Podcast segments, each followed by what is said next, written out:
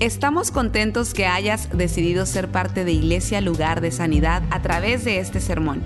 Tal vez estás en tu automóvil, haciendo ejercicio, en el quehacer de tu casa o simplemente disfrutando tu día.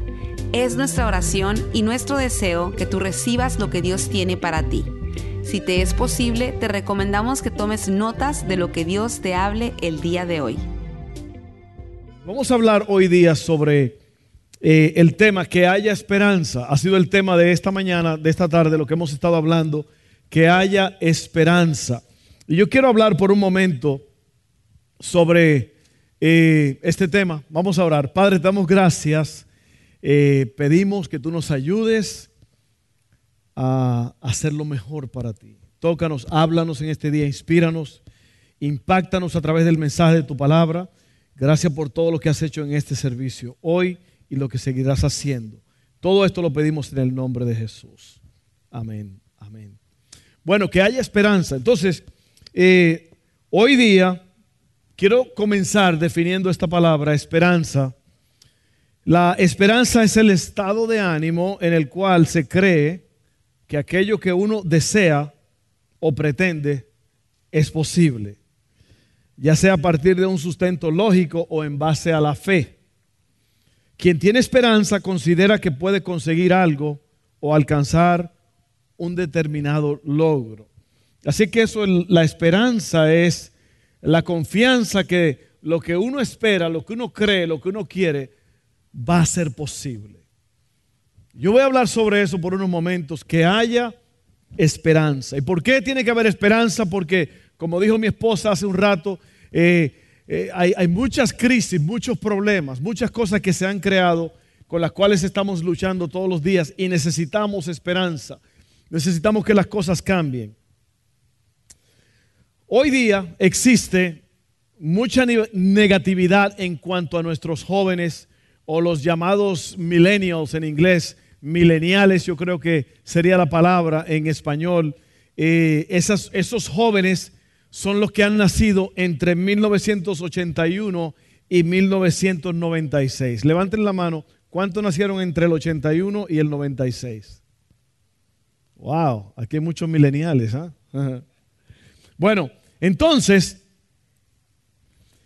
hay un, como una negatividad sobre estas personas, no ustedes, los que están aquí, los que están afuera, los que no están aquí adentro, de que lo que se le caracteriza a ellos es que, son perezosos, exigentes y egoístas.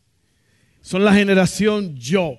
Son la generación que prefieren estar lanzándose a las calles y protestando más en vez de trabajar, en vez de buscarse un trabajo verdadero. Eh, hay muchas protestas y hay muchas cosas pasando cuando en verdad Dios tiene planes mejores. Pero mi opinión personal es que parte de eso es verdad, pero yo conozco muchísimos jóvenes mileniales que nacieron entre el 81 y el 96, que están graduándose, que están trabajando y que tienen una vida extraordinaria. Pero para esos que todavía no han logrado salir hacia adelante, yo quiero que usted sepa que hay esperanza. Algo muy importante y es que Satanás, Satanás, valora a nuestros hijos y sabe que tiene que tenerlos para poder lograr sus propósitos.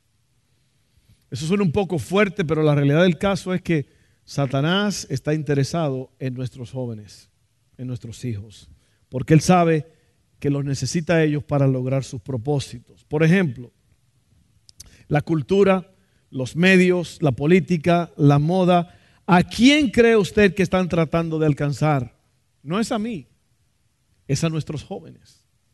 Están bombardeando a nuestros jóvenes todos los días con mensajes para que sigan esa cultura, esa política, esa moda.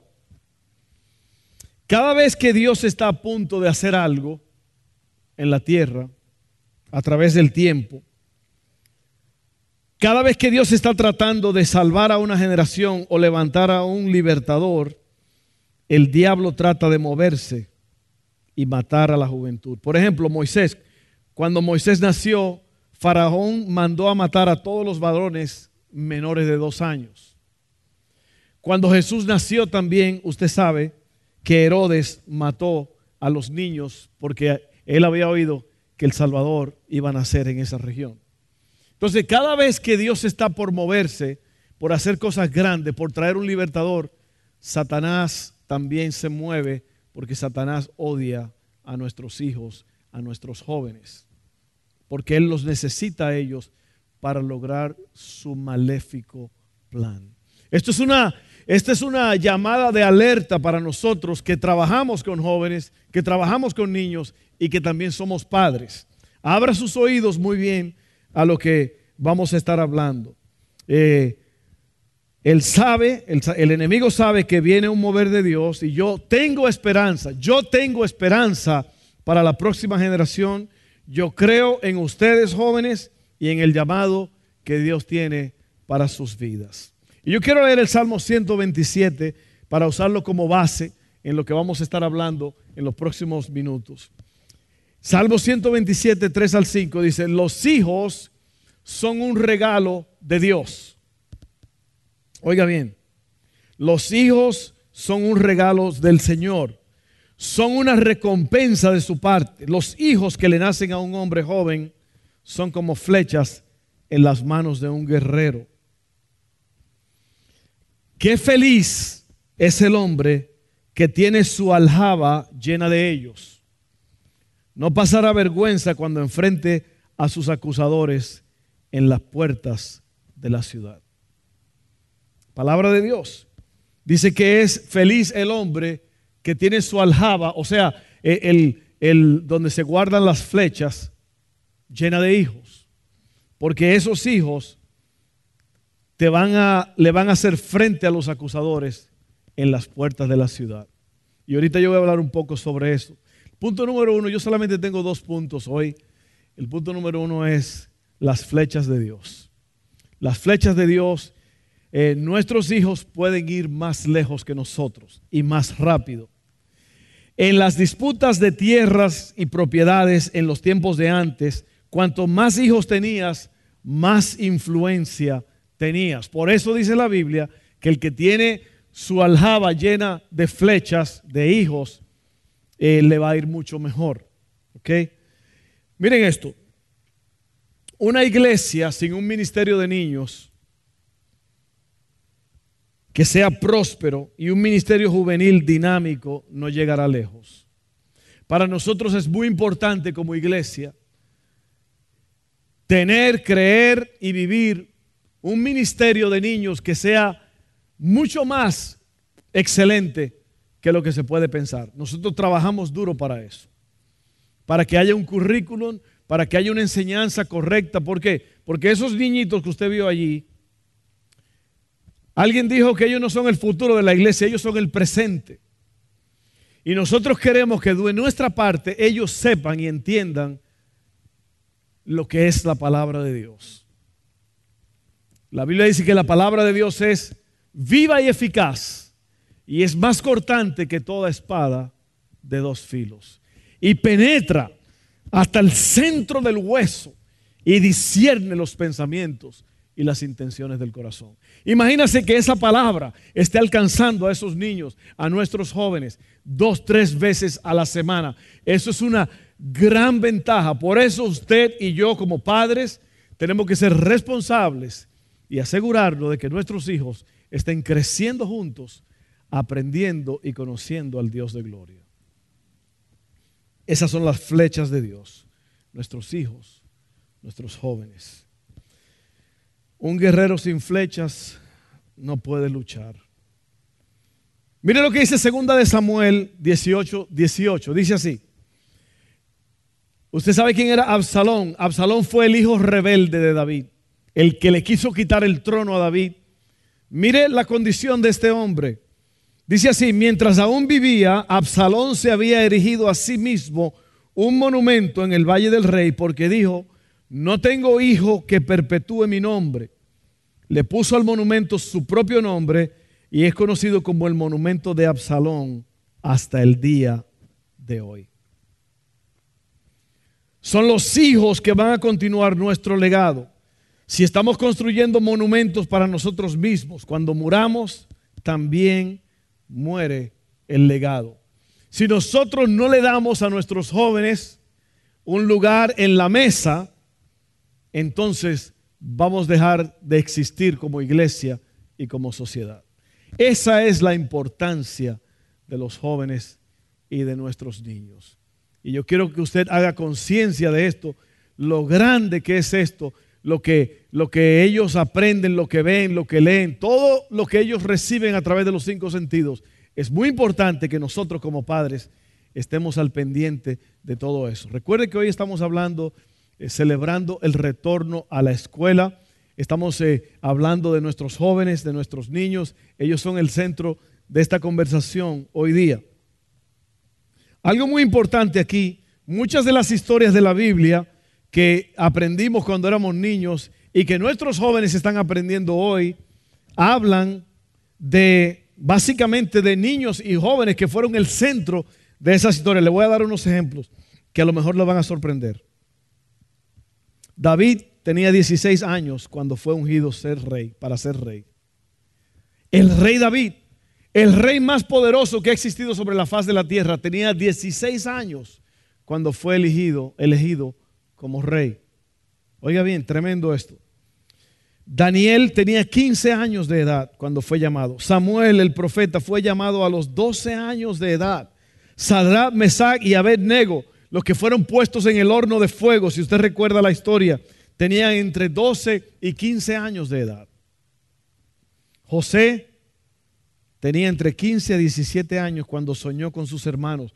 José llegó a ser el número el número uno en, todo el mundo como rey de toda la tierra. Porque el mismo faraón de Egipto, que era el hombre más poderoso, le dijo, tú vas a hacer todo aquí. Yo nada más voy a estar aquí en, en la silla del rey, pero tú te vas a encargar de todo el gobierno. Así que este hombre, José, que tenía, oiga bien esto, entre 15 a 17 años, soñó con cosas grandes y Dios lo hizo el gobernador del mundo, porque Egipto era un, tenía, acaparaba todo el mundo, el liderazgo, el gobierno. Los discípulos de Jesús, la mayoría entre 15 y 18 años, algunos en sus 20. Salomón llegó a ser rey a los 20 años de edad. Josías, rey de Judá, a los 8 años de edad. Fíjense que Muchos de estos niños que están aquí tienen ocho años o más. Y Josías llegó a ser rey a esa edad. Jeremías, Dios lo llamó a los 17 años. Así que piensen en esto. Eh, dice la Biblia, ninguno tenga en poco tu juventud. O sea, que no te menosprecien por ser joven. ¿Por qué? Porque tú tienes que ser un ejemplo. Lo que hablaba Miroslava hace un momento. Tú tienes que ser un ejemplo con, tu, con todo lo que tú haces, con la forma en que tú hablas, con la forma en que vistes, con la forma en que te mueves. Todo eso, dice el apóstol, le dice a Timoteo, ninguno te ponga por menos porque eres joven. O sea que eh, muchas veces decimos, ah, eso, eso, lo hacen porque son jóvenes, así son los jóvenes, y no porque están jóvenes, pero yo tengo el otro lado de la moneda es que nuestros jóvenes pueden ser el más grande ejemplo que nosotros tenemos. Vamos a llevarle la contraria al mundo, porque el mundo tiene su forma de pensar y de ver las cosas, pero nosotros podemos eh, tener hombres y mujeres a cualquier edad, desde el más niño hasta, hasta el joven más, más adulto que tengamos aquí, pueden ser personas con un testimonio extraordinario. Ahora miren esto, el punto número dos y último punto yo voy a hablar sobre Dios está buscando. ¿Qué está buscando Dios? Bueno, ahorita les dije que, que haya esperanza. Y para que haya esperanza necesitamos libertadores, necesitamos hombres y mujeres que puedan transmitir esa esperanza, que puedan dar esa esperanza a otros. Por lo tanto, Dios todavía sigue en el negocio de buscar hombres y mujeres que transformen a este mundo a través de la esperanza. Dios está buscando. ¿Dónde puede encontrar Dios a su próximo libertador? A la próxima libertadora. Alguien que pueda traer esperanza. ¿Dónde? ¿Dónde está buscando Dios?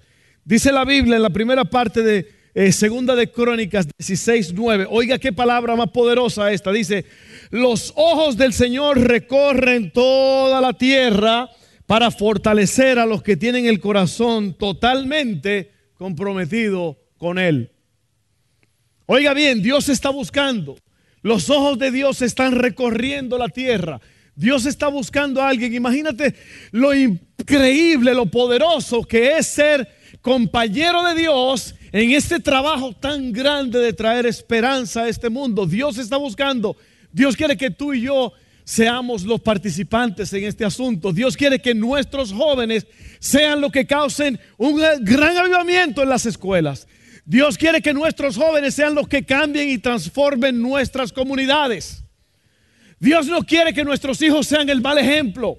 Que te vengan a tocar la policía, los vecinos. Oiga, su hijo, su hija es un mal ejemplo. Mire lo que anda haciendo. Mire.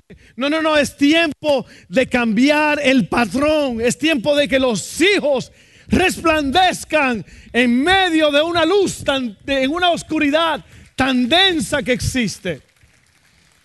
Rompamos ese patrón de que son niños y van a hacer lo que... No, no, no, no, no.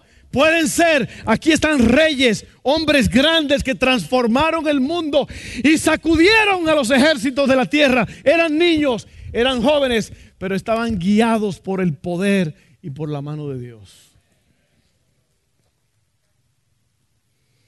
Esta es una iglesia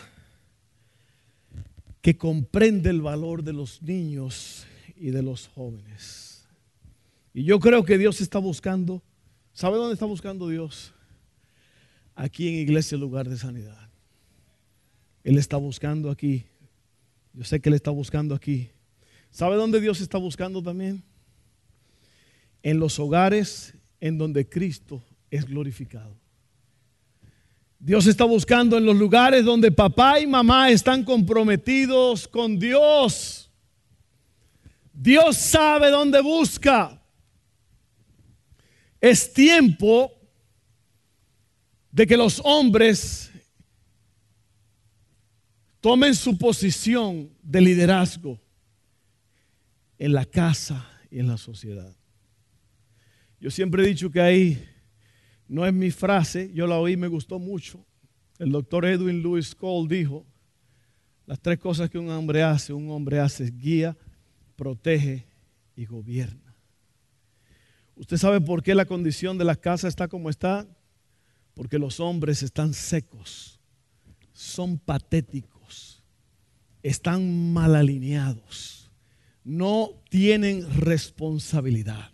Los hombres de hoy no quieren madurar, solamente quieren jugar. Las mujeres se están desviviendo por tener un hombre en la casa un hombre verdadero, un hombre que guíe, un hombre que trabaje, un hombre que lleve a la familia lejos, un hombre que tenga pantalones y sepa cómo se lleva un hogar. Si es. Demasiado hombres mediocres, hombres fríos, hombres controlados, hombres que no tienen poder ni autoridad. Dios está cansado de eso.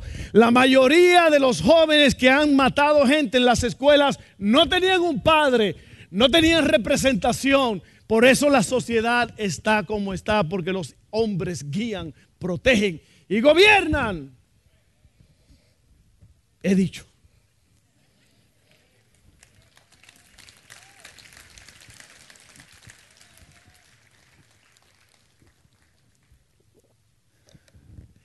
Y es la verdad.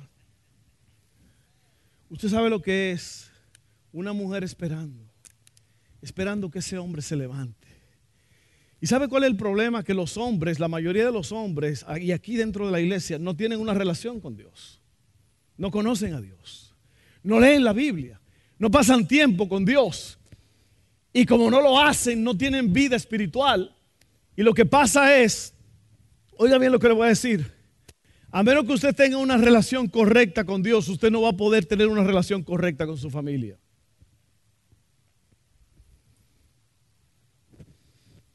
¿Usted cree que estoy siendo muy duro? Duro es el diablo y a él no le dicen nada. Sí, sí, sí, sí. Hombres secos, hombres miserables, hombres infieles, hombres que están buscando en la calle cuando en su casa tienen un jardín de rosas. Es tiempo de que los hombres sean hombres. Vivimos en una sociedad deshombrada, deshombrada.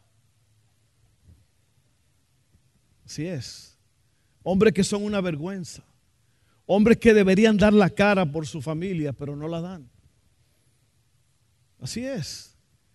Y lo que pasa es esto, mire, si usted quiere que Dios obre en su casa, en su familia, tiene que comenzar por la cabeza. La Biblia dice que el hombre es cabeza de la mujer. Y yo creo que las mujeres andan buscando un líder, un hombre que en verdad no es traer un cheque a la casa. Eso hasta el gato lo puede hacer. Es más, yo he visto gatos que trabajan más fuerte que los hombres. Yo puse una luz en mi casa de seguridad y cuando esa luz prende en la noche, mira, ahí está el gato agarrando insectos. Increíble cómo ese gato salta y agarra insectos. Y se meten al bosque a cazar todo lo que encuentren. Por eso digo que el gato puede hacer eso. El gato puede traer sustento a la casa. Muchos hombres se creen mucho porque ellos traen un chequecito a la casa. Es más que un cheque. Es estabilidad emocional, es tiempo con los hijos, es abrazos, es besos, es toque físico, es levantar a la familia, es mucho más que un cheque.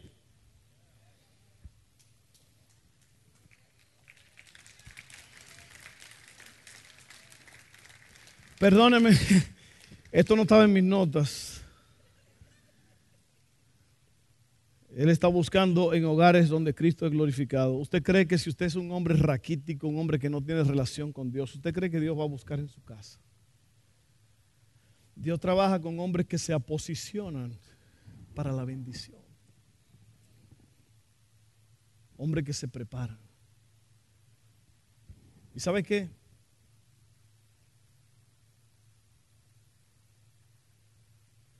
El asunto no está yo, yo puedo hablarles fuerte a ustedes y todo eso, pero yo, mi intención no es hacerle daño ni avergonzar a nadie. Porque yo entiendo la lucha que todos llevamos.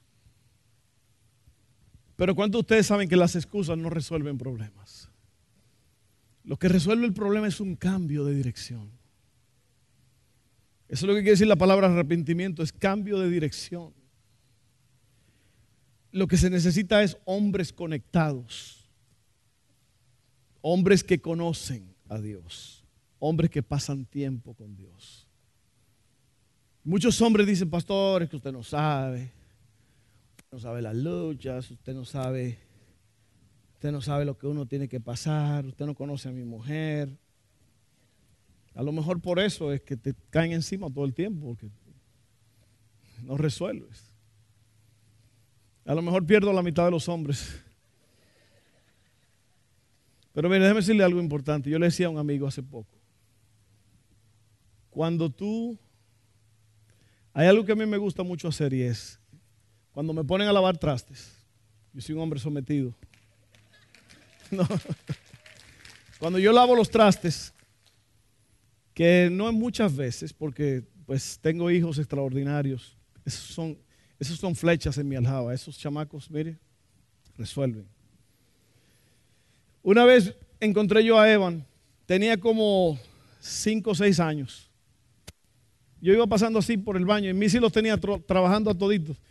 Y estaba este loco así con el traserito, lavando el toilet, lavando. Y dije, ah, caray, míralo cómo se mueve lavando el toilet desde, niños, metiéndole detergente ahí, cepillo, aprendiendo todo eso. Pero yo estaba diciendo que cuando, uno, cuando yo lavo los trastes, hay un experimento que si usted agarra una taza que tenía café negro o café con leche o Coca-Cola y usted, yo hago ese jueguito que es que a mí me gusta ver el agua limpia cayéndole a ese café negro hasta que totalmente sale puro y cristalino como el agua.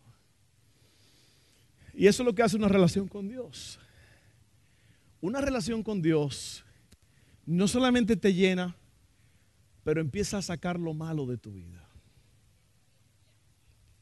Sí, sí, cuando tú conoces a Dios y tú hablas con Él y tú tienes una relación bonita con Él, cercana, todas esas cosas malas van a empezar a salir. Y Dios está buscando hombres líderes, hombres poderosos, hombres que están criando hijos. Y usted va a decir, pastor, y no le va a decir nada a las mujeres. las mujeres normalmente, mire, las mujeres se meten. Si usted se fija, en nuestros países latinos, las iglesias están llenas de más de mujeres que de hombres. Las mujeres son más espontáneas con Dios. Y yo no digo que aquí no hay mujeres que tienen un poco de culpa. Amén, hombre, tienen que decirme hombre, tienen que empujarme ahora. No, no, no. Pero una vez más vuelvo y le digo, las mujeres están esperando un verdadero hombre. Un hombre que se faje, un hombre que traiga alivio, un hombre que traiga, mire, en los momentos difíciles que mi familia ha pasado, mi mujer es una mujer de Dios. Mi mujer es una mujer que, a pesar de todas las cosas que hemos pasado, es una mujer que brilla. Es una mujer trabajadora, es una mujer que ha criado. Ella le ha enseñado a leer y a escribir a, a nuestros hijos. Ella los educó en la casa. Una mujer. Pero hay cosas que el hombre tiene que hacer que no se lo deja a la mujer. ¿Por qué? Porque muchos hombres piensan, por lo mío, que ir a trabajar. Y sabe que nuestro hijo Dustin, usted lo ve aquí tocando el bajo, a veces pasó, muchos de ustedes saben que él pasó por una, una crisis muy fuerte a raíz de ese accidente que ellos tuvieron. Él tuvo una, una herida casi mortal en la cabeza, dentro de la cabeza, en el cerebro. Y él pasó por muchas, muchas experiencias amargas. Una de esas cosas fue que le, le daban ataques de pánico y era muy difícil para él. ¿Sabe que él llegaba a las 2 de la mañana y se paraba allí en la cama, al lado mío, al lado mío? Papá, me está dando esa cosa. Puede venir conmigo un rato. Y yo brincaba de esa cama como un chivo. Yo brincaba y saltaba y me iba con él a la sala y ahí nos quedábamos hasta que se le pasara. Yo no me estoy jactando a mí mismo porque a mí no me interesa, pero lo que yo te quiero decir, yo te, te lo doy como ejemplo, porque alguien tiene que ser el ejemplo. Muchos hombres le dicen a la mujer, ve a ver, atienda al muchacho a ver qué es lo que le pasa. Y la mujer tiene que hacer cosas a veces y llevar una carga no doble, triple. Porque los hombres creen que lo de ellos es nada más traer un cheque a la casa. Mucho más que eso. ¿Sabes que si mis hijas, Seila y Hailey, ellas no pueden buscar en la calle el amor que no se le ha dado en la casa? Yo como hombre las he amado, las abrazo, las beso. Porque yo quiero que ellas un día sepan cómo se siente el amor de un hombre verdadero. Porque eso es lo que hace un padre. Un padre está allí, un padre está presente, un padre guía, protege y gobierna. En la Biblia hay una historia de un hombre que se paró con una espada. Dice que la espada se le quedó pegada a la mano y mató no sé cuántos hombres del enemigo defendiendo su casa eso es lo que hace un hombre. Así que hombres, pónganse las pilas. Usted es el primero que tiene que estar ya bañado y cambiado y listo para venir a la iglesia. Es una lástima, una vergüenza, una pena que los hijos tienen que empujar a los padres para venir a la iglesia. Papá es el primero que tiene que estar listo y perfumado diciendo, hey, Estamos ready. Si usted no toma el liderazgo, hombre, su familia se va a hundir. Y usted va a ser responsable, porque el hombre es cabeza de la mujer. La Biblia lo dice. No es cabeza para mandar, ni para gobernar, ni para esto, ni nada. Es cabeza porque en todo lugar se necesita una cabeza. Y eso no quiere decir que la mujer no es cabeza, la mujer trabaja con el hombre. La mujer es, la Biblia dice que la mujer fue tomada de la costilla. Y no para ser menos que el hombre ni para ser más, pero para ser igual con él. Pero en cuanto a la dirección de la casa, Dios le ha dado al hombre esa autoridad. Y esto no es un mensaje equivocado. Yo creo que las mujeres están buscando a ese hombre. Así que miren, Dios está buscando jóvenes, mujeres, valientes, guerreros, libertadores. Ya le dije que está buscando aquí en la iglesia, pero está buscando nuestras casas.